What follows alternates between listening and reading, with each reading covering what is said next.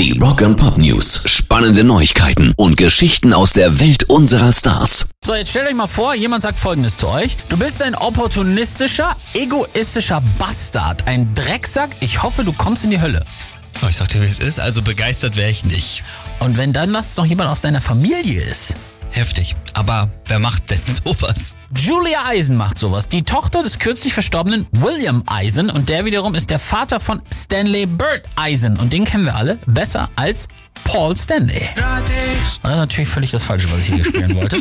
Paul Stanley natürlich der Sänger von Kiss. Hab Ja? Ich, ja, alles klar. Und äh, aber warum beschimpft sie jetzt ihren Bruder so heftig? Angeblich äh, hat er ihr nicht früh genug vom Tod des Vaters erzählt. Sie soll erst davon erfahren haben, als sie im Krankenhaus angerufen hat. Da war der Papa aber schon gut sechs Stunden tot. Gut, also nicht nett, aber vielleicht auch ein bisschen missverständlich. Sicherlich nicht der Grund genug, jetzt seinen Bruder so öffentlich zu beschimpfen, auch noch als Bastard. Also Finde ich auch absolut, sollte man nicht machen, zumal er sie auch noch monatlich mit Geld unterstützt hat. Schon einigermaßen undankbar ist sie, die Julia.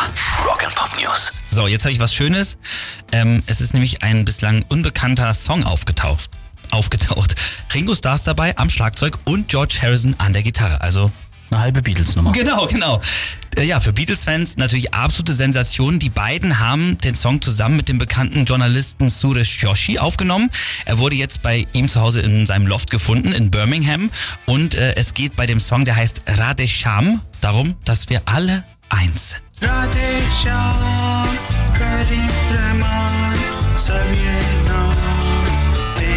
Oha, ja. Das ist aus der indischen Schaffensphase Ja. der Jungs. Man hört sofort. Ja, und lustig ist, dass es im Prinzip auch nur diese eine Zeile ist. Ansonsten halt zwei Minuten Gitarrensolo von George Harrison. Und ja, Radhe Sham ist jetzt seit gestern auch wirklich offiziell auf dem Markt.